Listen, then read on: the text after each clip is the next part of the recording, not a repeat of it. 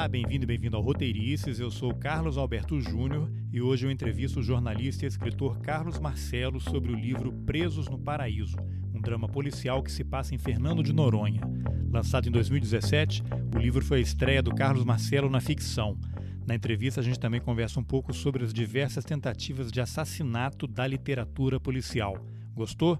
Quer saber quem são os suspeitos? Então vamos nessa. Carlos Marcelo, eu queria que você, sem dar nenhum spoiler, contasse qual é a trama do livro Presos no Paraíso. Presos no Paraíso é, é um romance uh, policial, eu diria que é um drama policial, ambientado em Fernando de Noronha. Traz a história de um personagem, um jovem historiador, que chega à ilha para fazer elaborar um guia de turismo menos óbvio dos destinos paradisíacos de Noronha, elaborar um guia com, sobre a história de Noronha e acaba uh, se envolvendo em uma trama uh, policial que é conduzida a investigação por outro personagem principal do livro, é um delegado noronhense que se chama Nelson, e ele vai conduzir uma investigação após o aparecimento de dois cadáveres. O livro, na verdade, ele, ele é narrado em, com duas vozes, né? São duas vozes narrativas, a primeira e a terceira pessoa,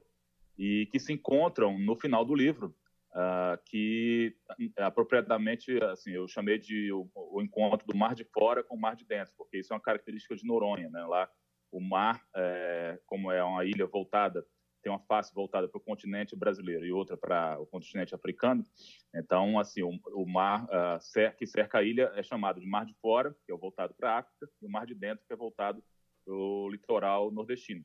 Então, assim, isso também se reflete, essa estrutura geográfica de Noronha, é, eu incorporei ao livro e se reflete no Mar de Dentro, seria a narrativa em primeira pessoa, conduzida por esse jovem historiador chamado Tobias, e o Mar de Fora é a narrativa em terceira pessoa, que tem como protagonista esse delegado, Nelson. E essas duas narrativas se encontram no desfecho do livro. Ah, legal. Esse Nelson, inclusive, é um grande personagem. Depois a gente vai falar mais um pouquinho dele. O livro já está traduzido para vários idiomas? Não, por enquanto só para o francês. Né? Ele foi lançado na França é, pela editora Gallimard né, em maio deste ano. Foi, uh, recebeu boas críticas no Le Monde. É, é, e interessante porque, é, como eu, isso eu não tinha ideia de que iria acontecer dessa forma, mas o fato de o livro sair por uma, uma grande editora francesa e muito tradicional, né, a Gallimard é uma referência até hoje no mundo da literatura, é, permitiu que o Preso no Paraíso é, é, ultrapassasse os limites da França. Então, assim, é, saíram críticas é, bem interessantes também no Canadá, em Montreal, né, por causa do idioma francês, na Suíça, na Bélgica. então, assim, em Portugal, assim, um, um, por conta de uma, uma leitura de um historiador português que leu o livro em francês, né, é, e fez uma crítica num, num, veículo chamado Luso Jornal, que é uma publicação voltada para os portugueses que vivem na França, é, e, e, lá saiu com o título de Captif au Paradis, né, assim, Cativos no Paraíso, que também eu acho que é um título até, até interessante, porque mantém essa dubiedade que eu queria explorar nesse título brasileiro, né, no Preso Paraíso, que tem, assim, na minha, na minha acepção, uma dupla leitura, né, assim, até porque Uh, o livro começa, eu acabei não falando isso, o livro começa com um incidente no aeroporto que impede uh, que as pessoas deixem Fernando de Noronha. E por isso que elas ficam, então, presas no paraíso. Inclusive, um, uma delas é o, o, um dos protagonistas, o personagem Tobias. E, isso facilitou muito, Júnior, que eu elaborasse a estrutura do roteiro, do roteiro do livro, que eu realmente penso de uma forma, às vezes, até cinematográfica, mas elaborasse essa estrutura narrativa como um, um, como um princípio do quarto fechado, que é muito comum na literatura policial, né? Que é você delimitar o espaço, não permitir que uh, os responsáveis é, por, um, por um crime possam sair do local. Porque se eu ambientasse essa história é, do Preso no Paraíso em São Paulo, ou em Brasília, ou do Rio de Janeiro, era só pegar uma estrada e os criminosos podiam fugir. Mas quando a gente leva essa, essa, essa estrutura desse mistério para um local cercado de água por todos os lados e cuja única saída é aérea, é, então, e, esse, e, essa saída está bloqueada, pelo menos temporariamente, então acho que isso remete um pouco à estrutura de livros policiais clássicos, como da Agatha Christie. Né? O caso dos Dez Negrinhos, né? É, que mudou o título depois para ir, não sobrou nenhum, né? Mas exatamente, mas é, um, é, é uma inspiração assumida, é, essa do de, um, de delimitar um local para ambientar uma trama. Que é interessante, porque não é exatamente a mesma coisa, mas aí você permite que os personagens vivam a loucura, né? Daquela impossibilidade de escapar. Isso, e tem uma coisa muito interessante que eu, eu observei em Noronha, né? Porque esse livro nasce de uma forma curiosa. É, eu, eu pretendia, eu ficava intrigado, eu, eu tinha, tive acesso a histórias assim prosaicas de Noronha, histórias bem, bem longe do, do glamour né, da ilha, do paraíso, é, do destino, dos destinos favoritos dos brasileiros, é, histórias dos moradores de lá. E eu comecei a coletar essas histórias, me interessar por elas. E a minha ideia, na verdade, inicial era é, talvez escrever um livro de não ficção sobre Noronha. É, e até iniciei algumas pesquisas nessa linha. E parte dessa pesquisa foi incorporada ao personagem Tobias, né, o historiador. E me interessei muito por esse contraste, assim, de perceber que Noronha, e poucos brasileiros têm esse conhecimento de uma forma mais aprofundada, que Noronha foi utilizado por muito tempo como presídio, né? É, em várias épocas da, da, nossa história. E, inclusive, recentemente, recentemente no século XX, é, pelo, pelo Vargas, mandou Marighella para lá e outros, outros grandes. É, presos é, famosos, Bezerra, exatamente. Presos, presos famosos. É, Marighella tem um poema que, foi, que ele escreveu em Noronha, incorporei isso ao livro. E mais, assim, durante a ditadura, a Miguel Reis ficou preso lá, né? Então, é, eu achava interessante esse aspecto de um local tão paradisíaco ser, ao mesmo tempo, um local de angústia, de tormenta, e, e ficava pensando nisso, né? Como é que é, é, viver, passar dois, três dias, uma semana nesse lugar pode ser considerado um paraíso. Mas e quem, quem é condenado a ficar por lá, né? Que não pode sair que não pode, por exemplo, querer, ah, vou tomar um café no shopping, tem que pegar um avião para fazer isso. Né? Para assistir uma estreia no cinema, tem que pegar um avião, né? Então, assim, a um único supermercado, sabe? É, a um único hospital, é, que na verdade é um posto de saúde, é, uma, qualquer atendimento mais delicado, a pessoa tem que ser removida para o continente. Né? Então, todas essas questões eu achava muito interessantes porque ajudavam também a, a, a trazer um aspecto que eu queria uh, levar para o livro, que é retratar Noronha como um microcosmo do Brasil, né? com as contradições brasileiras, as desigualdades brasileiras, a hipocrisia brasileira, os impasses sociais brasileiros. Eu acho que tudo isso é, está refletido e de forma mais aguda, porque são menos habitantes, né, e é um território muito menor, é em Noronha. E isso me interessava também colocar no livro. Agora, Carlos Marcelo, como é que você realizou esse trabalho de pesquisa? Ali você menciona uma bibliografia enorme, você tem histórias que, obviamente, só quem esteve lá na ilha é que pode conhecer. Você mencionou agora há pouco que foi coletando histórias. Você foi a primeira vez para lá o quê? Como turista e aí começou a se interessar pela história. E queria que você falasse um pouquinho também. Tem uma passagem do livro que eu achei muito legal, que é o Tobias, que é o personagem. Ele descobre um livro num sebo lá em São Paulo e é um livro raro que ninguém imaginava que tivesse disponível. Aquilo ali de alguma forma aconteceu com você e você transpôs para o livro. Como é que foi essa história? Bom, é, é, primeiro respondendo ao final da sua pergunta, sim, essa passagem que você menciona aconteceu comigo, mas não em São Paulo, como acontece com o personagem Tobias, que mora em São Paulo, mas em BH. Eu encontrei, por acaso, um livro-reportagem dos anos 20, é, do século 20, que contava uma visita do repórter à, à Ilha de Noronha, ainda no, na época que a ilha era um presídio. E isso me trouxe, é, isso eu achei muito interessante, e eu não conhecia detalhes dessa história, incorporei é, essa, essa minha pesquisa na narrativa né, do, do historiador, do Tobias. Também é, fiz, é, adquiri outros livros sobre Noronha, conversei com historiadores sobre a ilha, inclusive uma delas, Marieta Borges, é uma, uma autoridade na ilha de Noronha e tem um livro muito interessante sobre, sobre a ilha. E essa pesquisa se completa com uma ida a Noronha. Passei alguns dias na ilha, mas eu já sabia exatamente o que eu estava procurando é, eu já sabia, uh, já tinha a estrutura narrativa do livro na minha cabeça, então eu já, já tinha uma, uma ideia muito clara de quais uh, pontos uh, me interessavam é, visitar, quais as construções históricas, as ruínas do forte, os lugares menos óbvios, assim, os lugares mais sombrios, digamos assim, o próprio cemitério de Noronha. Eu acho que eu fiz um roteiro lá que deve ter surpreendido os guias, porque eu não, quase não fui à praia falar a verdade, só fui um dia à praia é, mergulhar. Nos outros dias todos eu fiquei em terra. O livro, na verdade, ele não glamoriza muito esse lado é, turístico de Noronha. Um amigo até disse que não conseguiu entender como eu consegui me conter nas descrições do lado paradisíaco de Noronha, que o livro é muito, é muito, é muito parcimonioso em relação a isso, né? E tem uma explicação para isso, né? Porque um dos, dos, dois protagonistas não estão olhando Noronha com, com um olhar turístico. Um deles vive em Noronha, né? Então, para eles, para ele já está acostumado com isso, que é o delegado, Nelson. E o outro, o Tobias, está fazendo um trabalho e ele está especialmente atormentado por razões que eu não vou ver aqui. Então, ele também não está com a cabeça para ficar se deslumbrando com, a, com as paisagens e as praias de Noronha. Então, eu achava isso bem interessante, que o livro uh, se passasse no lugar turístico, mas não tivesse essa obrigatoriedade de passar páginas e páginas descrevendo essa beleza, as belezas naturais. Carlos Marcelo, você tem outros livros publicados. Preso no Paraíso é seu primeiro romance e um romance policial. Por que, que você decidiu escrever um livro policial? É um tipo de literatura que sempre te atraiu?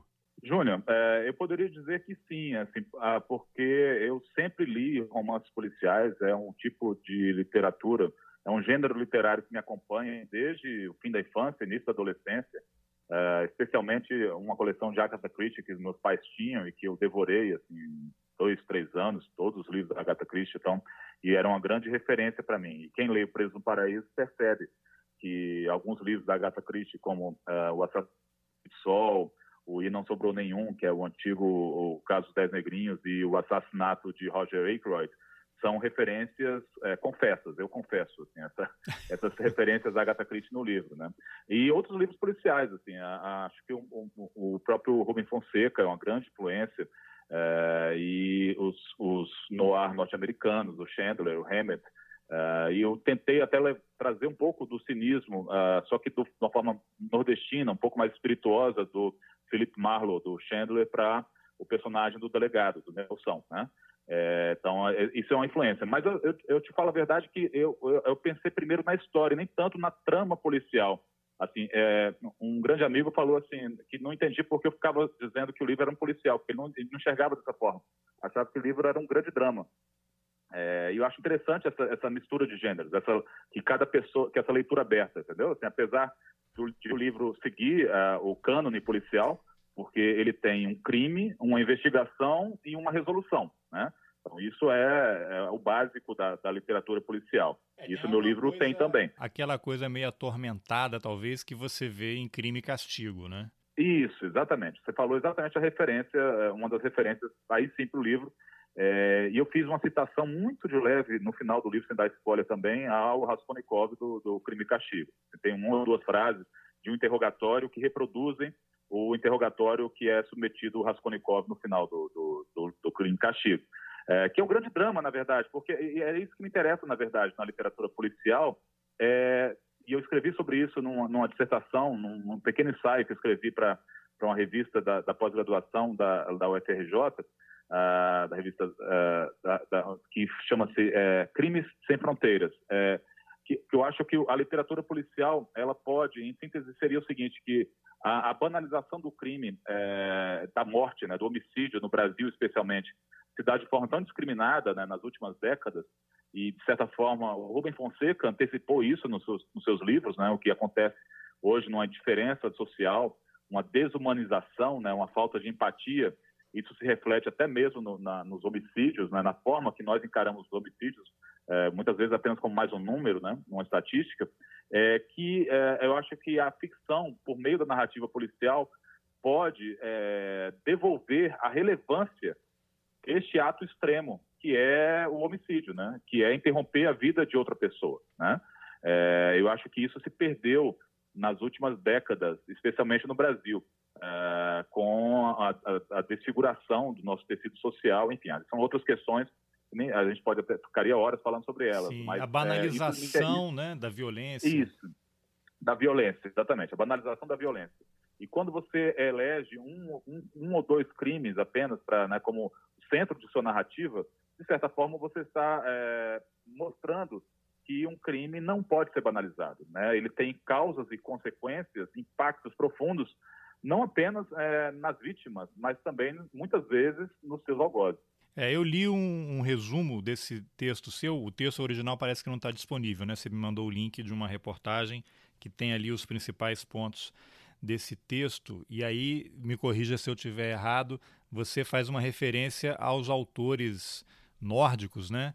Isso. E fazendo uma referência ali que esses livros de, de, assassinato, livros policiais, acabam fazendo um sucesso tão grande porque, de certa forma, quebra aquele ambiente de suposta harmonia que existe nesses países em que um assassinato é uma coisa tão rara né, e absurda que as pessoas naturalmente são atraídas por aquele tipo de história porque está totalmente descolado da realidade deles. Né? Dá para falei, entendi bem ou é, entendi errado? Você falou, é, é, é não, perfeito, é exatamente isso.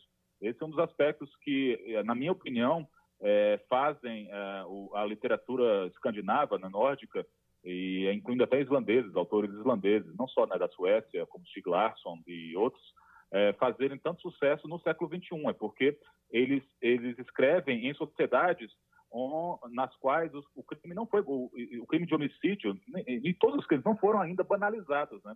Então, assim, há uma, uma investigação e aí você vê nesses livros é, um investigador é, cuidando de apenas um crime, né? Ele não, ele não cuida de 20 assassinatos por dia, né? A delegacia dele, como seria no caso do Brasil, né? Então, é, e isso, de certa forma, eu reproduzo no Preso do Paraíso, ao, ao, ao levar é, crimes para um lugar onde praticamente não existem ocorrências policiais.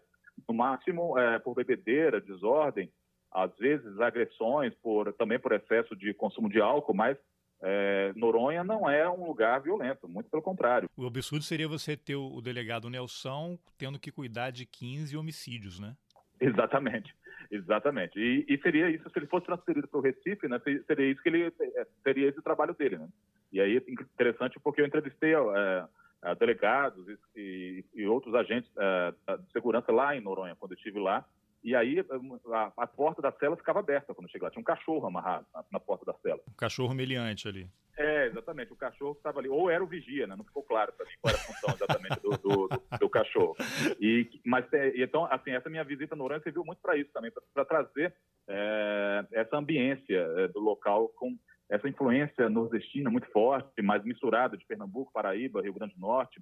Então, o livro, de certa forma, ele também tem essa, essa, essa, esse sotaque nordestino, né? Um livro que fala um pouco em nordestinês, assim. E até foi interessante porque a minha tradutora francesa, quando foi teve dúvidas de algumas palavras, assim, de expressões, como é que fazia para traduzir tipo coisas como magro de ruim, entendeu? coisas assim que ela ficava na dúvida de como fazer a melhor tradução mais mais correta para o francês. No seu texto que você escreveu também tem uma, um aspecto interessante que é a reinvenção do romance policial. E aí você, no início, vou até ler um trechinho aqui, que é depois de sobreviver a diversas tentativas de assassinato por parte da crítica literária, que tentou também a condenação por irrelevância perpétua, o romance policial decidiu agir em legítima defesa. Escapou do quarto onde foi trancafiado sob acusação de gênero menor, demoliu o muro das convenções rigidamente estabelecidas e ganhou o mundo, ultrapassando os limites aos quais tinha sido confinado desde que passou a ser consumido em larga escala na primeira metade do século XX, né? o texto segue. Mas que tentativa foi essa de assassinar o romance policial? Essa é uma tentativa que tem muitos, é, muitos suspeitos, né? Poucos Os de sempre, né? Em geral, prendam os suspeitos é, de sempre. Exatamente.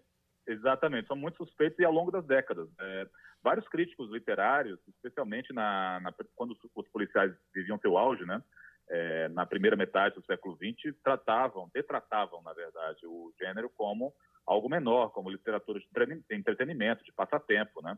Um pouco como uh, se, vê, se via até pouco tempo atrás, antes da televisão dar esse salto de qualidade, fazer essa, essa revolução via streaming, via HBO, né?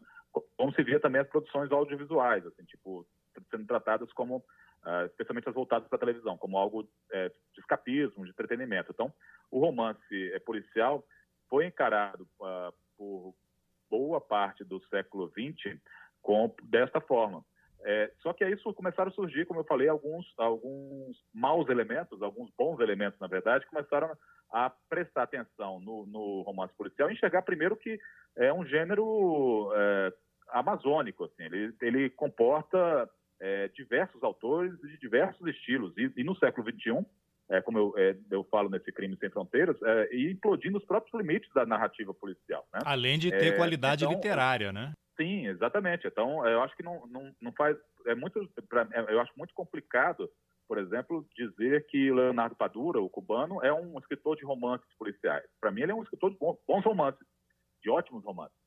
E nesse último livro dele, A Transparência do Tempo, que saiu no Brasil, que tem um personagem, né, o alter ego dele lá, o Mário Conte, ele se dá o luxo de fazer digressões históricas que é, parecem mais adequadas a um romance histórico ou mesmo a uma dissertação de história, uh, que vai até a época das cruzadas, vai até a Idade Média, sabe? É, para chegar onde ele quer chegar no final. Ele não me parece tão preocupado em, em, em impor ritmo de uma narrativa policial convencional, entendeu? Então é isso que eu quis dizer, que alguns autores, é, tem os italianos também, o Camilleri, é, o Leonardo Chiastia, também fizeram isso, é, mostrando a Sicília, né, corrupta, a Sicília influenciada nesse ponto bastante parecida com o Brasil, assim, de como a, a, o tecido social fica esgarçado numa sociedade é, é, onde é, a máfia impera. Então, é, a, o, escritor Mankel, o Heinrich Mankel, o sueco, já faz uma abordagem social da, do impacto da chegada dos africanos na, na, na, na Suécia, em seu país. Isso ele traz para dentro do livro, de uma estrutura policial, ou seja, a, a, o romance policial passa a ser permea, permeável à própria mudança da sociedade, né? Então, acho que isso é o mais interessante. Por isso que eu digo que é um gênero uh, que está em, em, em, profunda reinvenção, né? Assim, que, por um lado, a, continua tendo seus detratores, mas tem grandes defensores. O argentino Ricardo Pilha, que escreveu, inclusive, romances policiais excelentes, é, é, um dos, é um, foi um dos primeiros, é, digamos, acadêmicos, das primeiras vozes do mundo acadêmico a, a defender é, ardorosamente, assim, com muito entusiasmo, a importância uh, e a relevância, na verdade, do, do romance policial. Você... E acho que é um pouco nisso que eu tento encaixar o Preços do Paraíso, assim, não ser apenas, não falar um pouco só de uma estrutura policial, sabe, Júnior, mas falar um pouco do país, da, das questões do Brasil e das questões especialmente da história do Brasil. Acho que, uh, como você falou no início da nossa conversa, o Presos no Paraíso, é, ele traz muitos elementos da história e como eles, esses elementos, quando abandonados, eles são capazes de voltar à tona, né? são capazes de ressurgir, mesmo que a gente não dê tanta importância para eles. É, você diria que o nome da Rosa, do Humberto Eco, é um romance policial? Sim, sim, é, exatamente. O próprio Eco falava isso, mas que ele, ele, ele que escreveu propositadamente com a estrutura de um romance policial, mas com várias camadas, né? Mas sim, e acho que é o exemplo mais bem acabado de um romance sofisticado e que tor e tornou-se popular, né? Exatamente por, por ter essa dupla camada que Humberto Eco pretendia né, no livro e conseguiu. Tá, você diria que o, o, leitor brasileiro ele é um consumidor de romance policial? Não sei se você acompanha dados do mercado se poderia trazer alguma informação sobre isso. Como é que é a receptividade do público brasileiro a esse gênero? É um gênero que tem uh, que atravessa a mesma crise de outros gêneros, porque assim o interesse pela literatura é, no Brasil, especialmente de ficção, é, especialmente de romances, tem é, se reduzido de uma forma drástica assim, nos, nas últimas décadas, especialmente nos últimos anos. E o meu palpite é apenas uma, uma impressão. Isso se dá muito pela, pelo avanço de outras mídias, como o próprio WhatsApp, sabe? Então as pessoas ficam mais tempo conversando, ou vendo figurinhas, ou mandando GIFs no Zap, do que dedicando a ler páginas de um livro. Porque o livro ele exige uma atenção exclusiva, né? Você não consegue é, ler um livro e fazer, é, no máximo você consegue ouvir música junto, você não consegue fazer três ou quatro uh, atividades ao mesmo tempo, que era uma das características também do brasileiro nesses tempos, né? Uma, uma atenção fragmentada, uma atenção estilhaçada. É, aliás, para ler um livro tem que deixar o celular longe, né? Exatamente. Então o livro ele requer uma atenção exclusiva, né? E ele quer, ele exige outra coisa também, Júnior, que também acho que no Brasil está em falta, que é uh, uma empatia, se colocar no lugar do outro, né? ouvir outras vozes, né? não apenas falar, não apenas despejar suas próprias certezas. É, o livro é um, um baita exercício de empatia, porque você está ouvindo outras vozes, inclusive vozes que não necessariamente você concorda com elas, a começar pela voz do próprio autor, e no caso do Preso no Paraíso, você tem pelo menos duas vozes ali que falam, né? o narrador em primeira pessoa e o narrador em terceira. Então, você, de certa forma, você está deixando de ser você, você mesmo naqueles momentos, naqueles minutos que está lendo o livro. Você está, se o autor é bem sucedido, eu espero que seja, no, no caso preso, você está sendo transportado para uma outra realidade, é, como a de Noronha, para outro lugar. Então, você está tirando a sua mente da, da sua própria Uh, da sua própria atenção, do seu próprio umbigo, né? Uh, e isso eu acho que está cada vez mais difícil no Brasil, onde todo mundo tem suas certezas e ninguém está disposto a abrir mão delas, né? Então, é, é mais as pessoas dizem, ah, não tenho tempo para ler um livro. E enquanto isso passam horas produzindo stories, né, para o Instagram e, para é, e, e, e, consumindo redes sociais. Então acho que é uma questão também de isso. Isso na verdade eu tenho notado com a receptividade do livro na França. As leituras na França têm sido muito interessantes e de uma forma geral mais mais aprofundadas do que no Brasil, porque elas destacam as críticas. A crítica do Le Monde fala uh, que o livro muda uh, de gênero como pula de uma música para outra, e é uma coisa bem observada, porque realmente o livro tem muita música, muitos gêneros musicais. Eu escrevi o livro ouvindo muita música, e a música sempre é uma grande influência na hora de escrever. Tanto as biografias que eu escrevi, que são musicais, né, a biografia do Renato Russo e o Poli Roncou, uma história do forró, como esse livro. Ele também tem uma dinâmica digamos assim, musical, e até cito, fiz uma playlist, está no Spotify, com as músicas é, ah, que eu escutei e são citadas no, no Preso no Paraíso. Tem muita música citada, que vão desde músicas internacionais até músicas brasileiríssimas, assim, forrós e tudo. Então, assim, é, eu acho que tem essa, essa questão, sabe, de a, a, a música e a própria literatura, a, a literatura é exclusivista a, dedicação, a leitura é exclusivista. E aí, ficção ou não ficção, você se dedica a ouvir, a escutar a voz de, um, de uma outra pessoa. E acho que, infelizmente, no Brasil, a gente está no momento de não escutar uh, outras vozes, e sim de, de reafirmar as nossas certezas. É, que nem sempre estão corretas, né? É, ou, ou, ou que pelo menos, é, eu tenho observado isso até muito, só uma, uma, uma, uma, digressão, eu tenho observado isso muito em encontros que eu vou, eu vou tanto para falar, para fazer, para sou chamado para falar ou sobre presos no paraíso, ou sobre outros romances, ou, ou mesmo sobre o jornalismo, né? É, e em outras palestras que eu, que eu vou assistir de escritores, eu vejo que na hora das perguntas quase ninguém faz mais perguntas, as pessoas falam as suas próprias opiniões e quase sempre não nem chegam a formular perguntas, elas precisam falar. É como se dissesse assim, ah, eu escutei você por duas horas, agora é minha vez de falar. Para essa audiência que, que veio aqui me assistir, né? Exatamente, exatamente. Então, e ainda tem essa, esse componente de achar que a sua opinião é tão relevante quanto a da pessoa que atraiu dezenas, centenas, milhares de pessoas para estar ali presente também, né? Exatamente, vira um embate, né, em vez de ser uma sessão de pergunta e resposta. Mas, Carlos Marcelo, eu queria retomar aqui um outro trecho do texto que você escreveu, e aí você cita uma frase da, da Piri James, que é o seguinte: o mistério central de uma história de detetive não precisa envolver uma morte violenta, mas o assassinato continua sendo o crime supremo e traz um peso atávico de repugnância, fascinação e medo. Você diria que num romance policial, onde todo mundo espera um crime horrível, uma morte, uma sequência de mortes, é mais importante contar o como do que revelar o crime em si?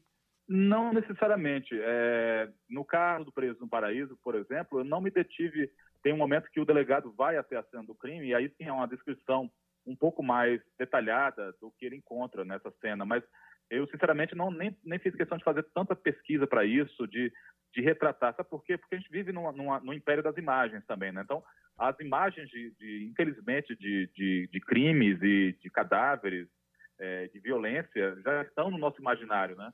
Ah, não só pela ficção, mas pela realidade, o que é pior ainda, né? De repente, a gente vai fazer uma pesquisa no Google e dá de cara com, uma, com fotos terríveis, né, de escabrosas, de, de cadáveres. Então, eu tentei uh, não. Uh, você deve ter observado isso no livro. Ele não é, ele não se detém tanto nessa parte da, da, da, da, investigação uh, a parte científica da investigação, da técnica, não, não me interessava muito isso, sinceramente. Me interessava mais a questão da dedução desse investigador, da forma com que ele chega à solução e, e da forma que a trama vai sendo encadeada em dois tempos, né? numa narrativa que se passa num passado próximo e no presente. É, e essas narrativas vão se encontrar em algum momento, sabe? Me interessava, na verdade, mais desenvolver os personagens, esse contraste desses dois protagonistas também, essa, essa aliança que em determinado momento eles fazem também, né, durante o livro, uh, e porque o, o Tobias, para quem não leu o livro, ele, é, ele, ele também fotografa, né, então ele vai e fotografa a cena do crime sob, a pedidos do delegado, Nelson, então ele está na cena do crime nesse momento. Então isso me interessava mais, sabe, assim, essa, essa dinâmica dos personagens, da ilha, é, essa sensação de ficar num lugar isolado, tudo isso me interessava bem mais do que essa descrição. Porque aí sim, voltando à frase da Piri James, porque o assassinato é uma, um ato realmente tão extremo, né, assim, de abreviada, é um, é um, é uma, uma o, o, ser humano se, se permite é, uma, um, com um assassinato uma condição que é atribuída aos deuses, né, ou ao, a um ser super poderoso, de, de, dar a, de encerrar a vida de, de outro ser humano, né? Então, eu acho que isso está tão banalizado e, ao mesmo tempo, é um ato tão extremo que eu achava que, é, no, no, meu livro, por exemplo, não tem. São dois crimes. É, não acontece nada mais disso. Não há uma sucessão de crimes, não há uma banalização desse ato. Eu prefiro é, mergulhar em trocadilhos né, com as águas de Noronha, mas mergulhar nas consequências disso e tentar re, revisitar o passado também, que eu acho que é sempre uma forma importante da gente conhecer melhor ah, para o que a gente é e para onde a gente vai. Tá, eu queria aproveitar, já que você já demonstrou ser um estudioso dos romances policiais, o que, que você pode falar sobre a importância do leitor ter uma empatia, eu não sei se exatamente com o criminoso, porque você tem lá, todo grande romance policial tem lá os seus heróis ou os anti-heróis como condutores da, da narrativa. Você acha que é essencial estabelecer essa empatia do leitor com esse, esse criminoso? Eu não sei se necessariamente com o criminoso é, ou com os personagens no geral, né? O que eu tento, o que eu tentei no, no Preso no Paraíso é, como ele é um livro que, como eu falei, tem dois protagonistas evidentes, mas ele tem também é, é, o que eu chamo assim, de subdivisões né, na estrutura narrativa, que são microcapítulos é, protagonizados por mulheres. Né? Então, como são dois personagens masculinos que, que comandam a trama, eu quis, aí sim foi de propósito, que as mulheres também tivessem voz na, na trama e as histórias delas fossem contadas em paralelo, mas com um impacto decisivo na vida desse, nas vidas desses dois homens. É, então, na verdade, eu, eu, não me preocuparia tanto assim, em, em, criar uma empatia com o criminoso ou com o delegado, uh, investigador, e sim com todos os personagens. Eu acho que mesmo os personagens mais desprovidos de moral, os mais cruéis, os, os mais, eles não podem ser é, desumanizados, eles não podem ser apenas é, rabiscos, expostos de personagem. Eles podem, eles, eu acho que eles têm que despertar algum tipo de reação do leitor.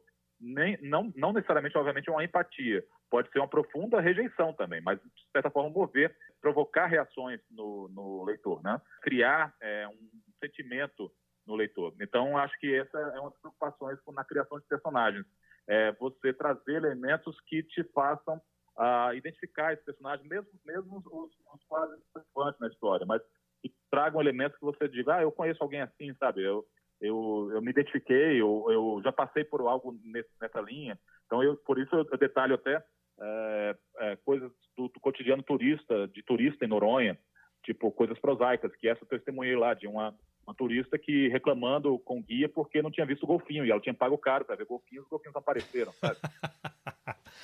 Tem que combinar com os golfinhos antes. É, e ele falando isso, que não era bem assim que funcionava em Noronha, sabe? Mas ela reclamando. E, e a outra, que eu também reproduzi essa passagem, reclamando que a estrutura era muito precária, que nos resorts do Caribe ela tinha muito melhor, pagava a mesma coisa e tinha uma estrutura muito melhor, entendeu? Assim, uma estrutura muito mais luxuosa. Então ela queria luxo em Noronha, sabe?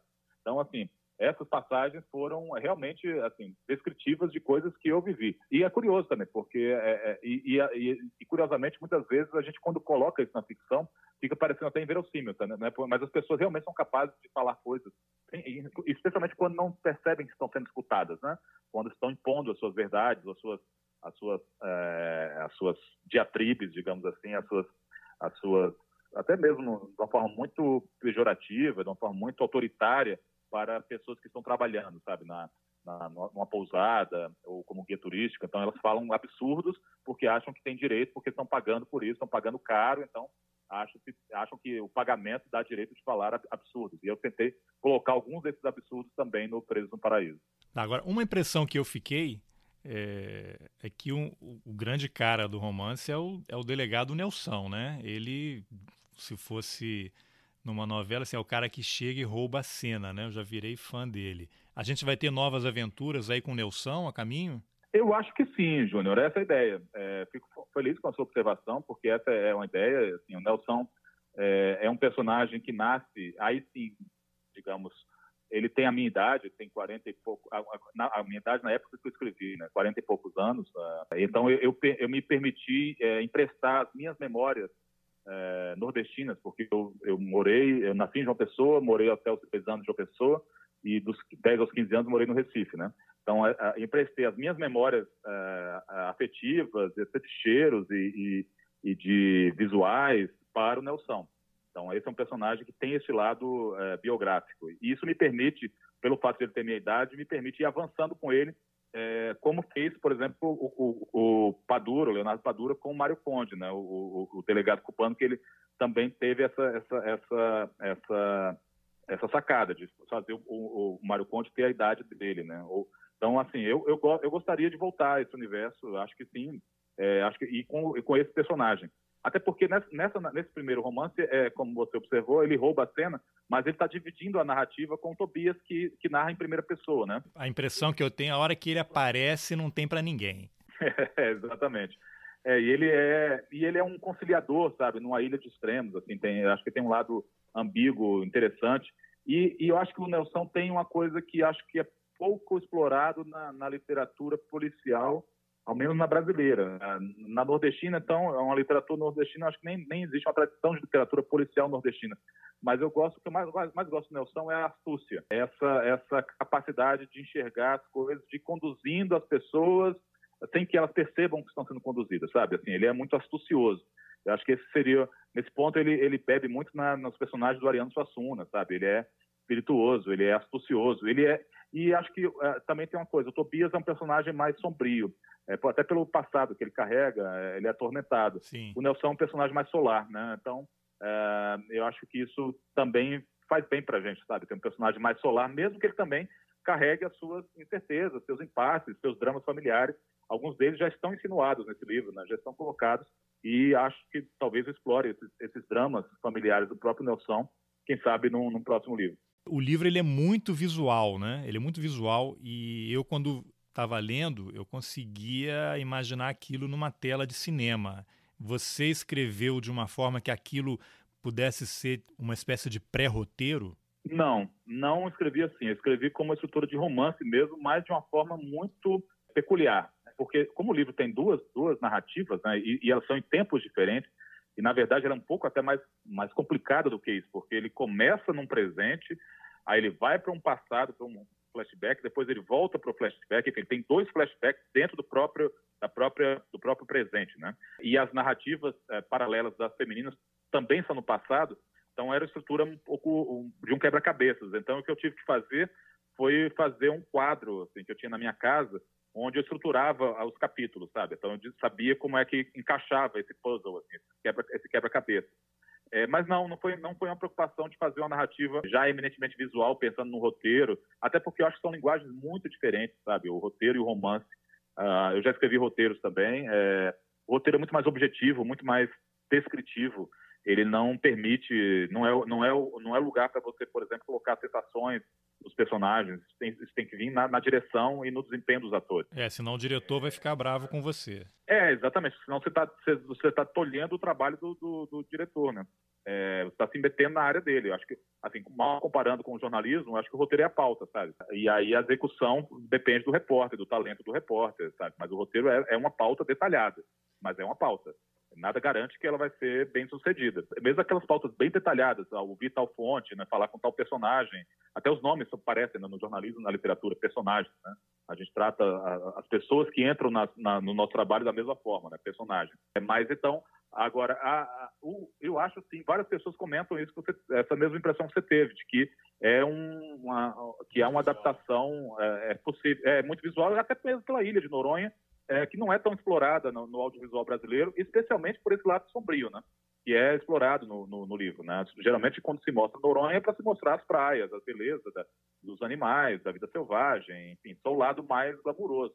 E o livro, decididamente, não faz essa opção. O livro não, não vai para esse lado mais glamuroso de Noronha. E eu acho esse contraste é que me interessava desde o início, sabe, Esse, esse contraste de um, um lugar glamuroso é, sendo visitado por pessoas ou, ou, ou, habitado por pessoas que não estão interessadas nesse lado tão glamouroso. Então, isso, eu acho que isso pode ser bastante explorado numa, numa, numa adaptação audiovisual que tem que vai assim aí tem uma influência aí sim na estrutura narrativa que vem do audiovisual que é da primeira temporada do seriado True Detective que ela se passa em dois tempos também né e na terceira temporada até o próprio diretor foi, é, repetiu o recurso, só que ele amplificou e usou três tempos narrativos. No meu, no meu livro fico apenas de dois.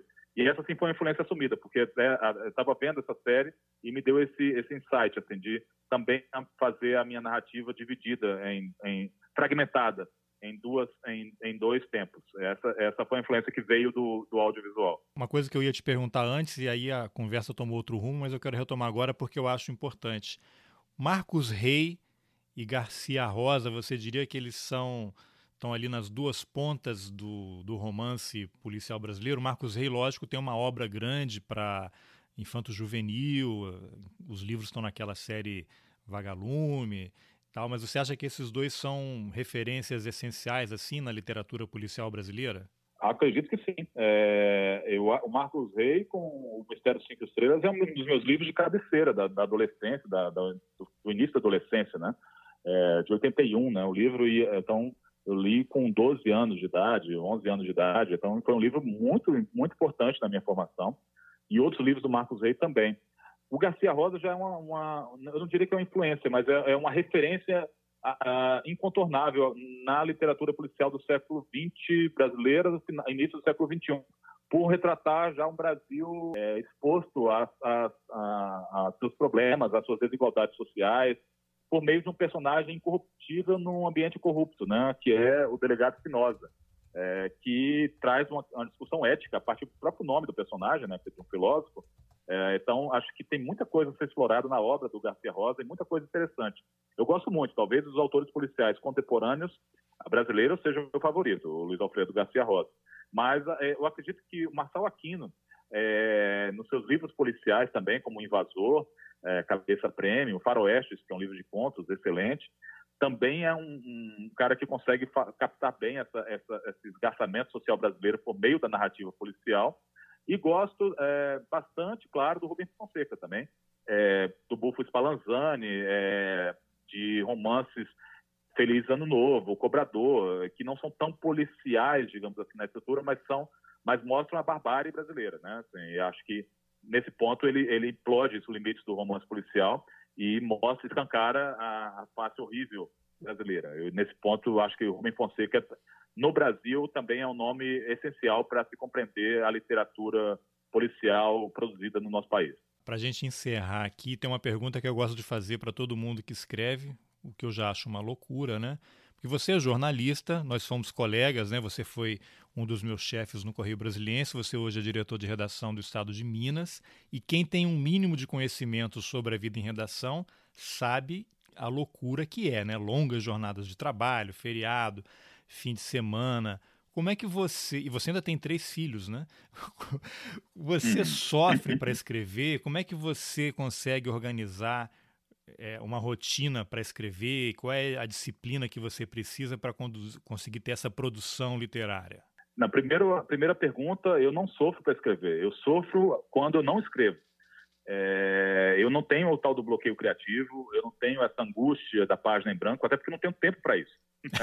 Nenhum tempo para ficar em frente ao computador na dúvida sobre o que devo escrever agora. Que é uma ah, coisa então, meio de jornalista, é... né? De jornalista você chegou é... da rua, senta e escreve, porque o jornal vai fechar.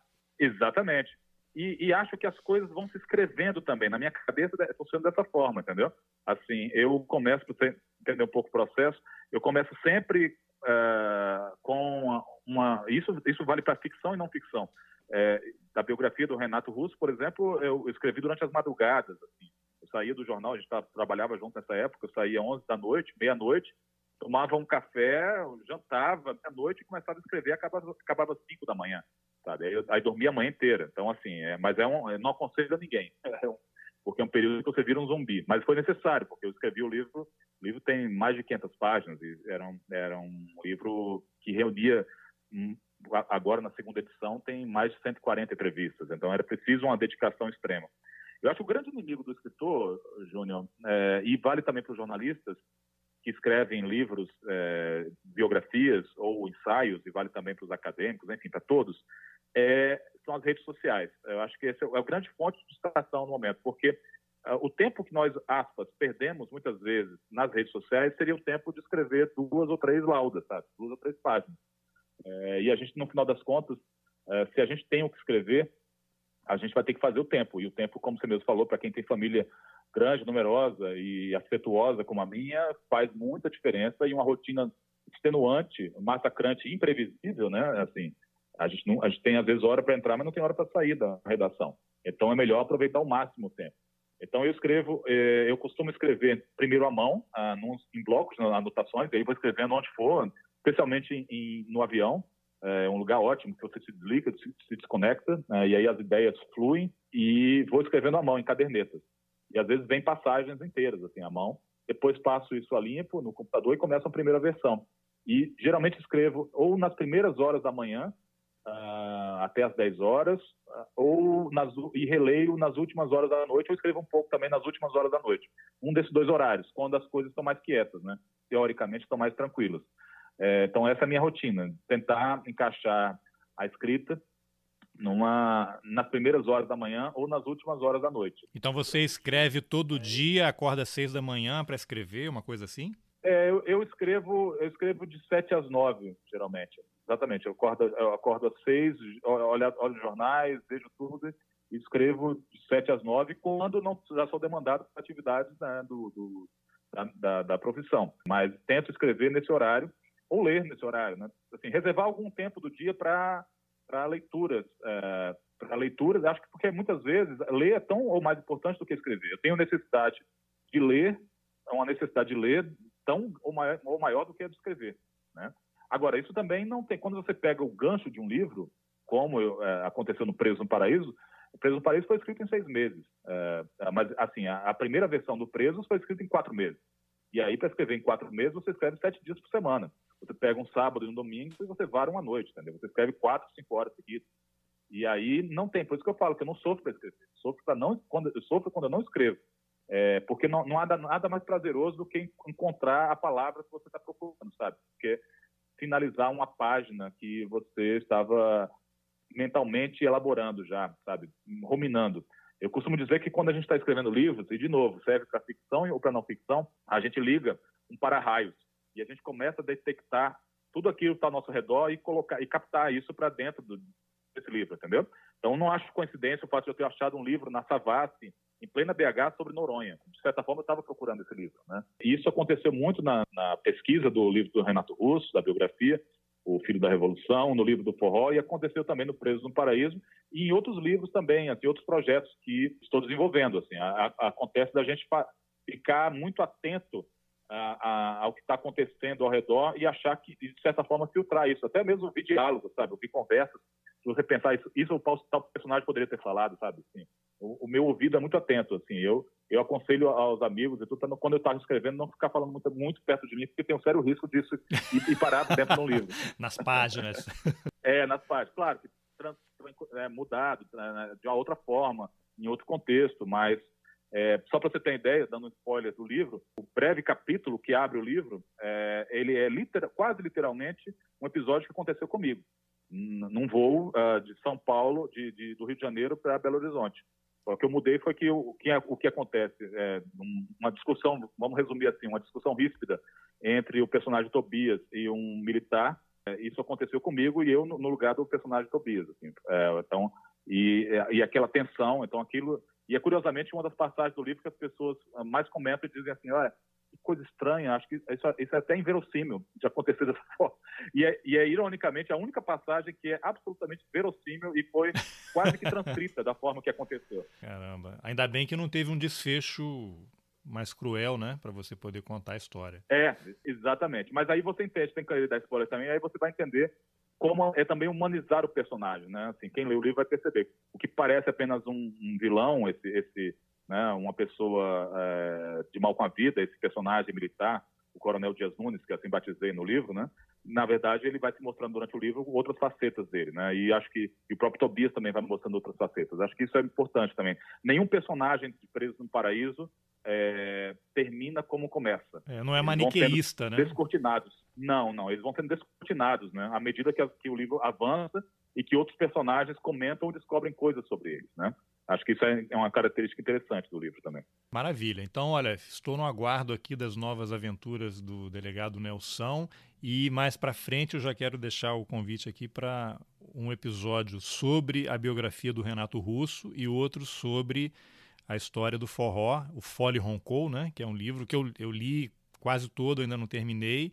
O Renato Russo está na fila aqui e já fica o convite aí para a gente conversar mais detalhadamente sobre esses dois trabalhos e Obrigado pela entrevista e bom trabalho agora aí que você vai pegar a jornada na redação. Obrigado, Júnior, pelo espaço, pela leitura muito generosa e com observações muito atentas assim sobre o livro e sobre essas essas questões do romance policial. Acho que é um prazer poder falar sobre isso. É, sair um pouco da, dessa batida né, do dia a dia, sair um pouco da, dessa pauta também do dia a dia, que muitas vezes a gente fica refém dela. E acho que um romance, ou uma biografia, ou um ensaio, sabe, são oportunidades valiosas para a gente é, escapar um pouco dessa realidade que nos massacra. E acho seu trabalho particularmente valioso nesse sentido de deixar dar voz a isso, de escutar o outro, né?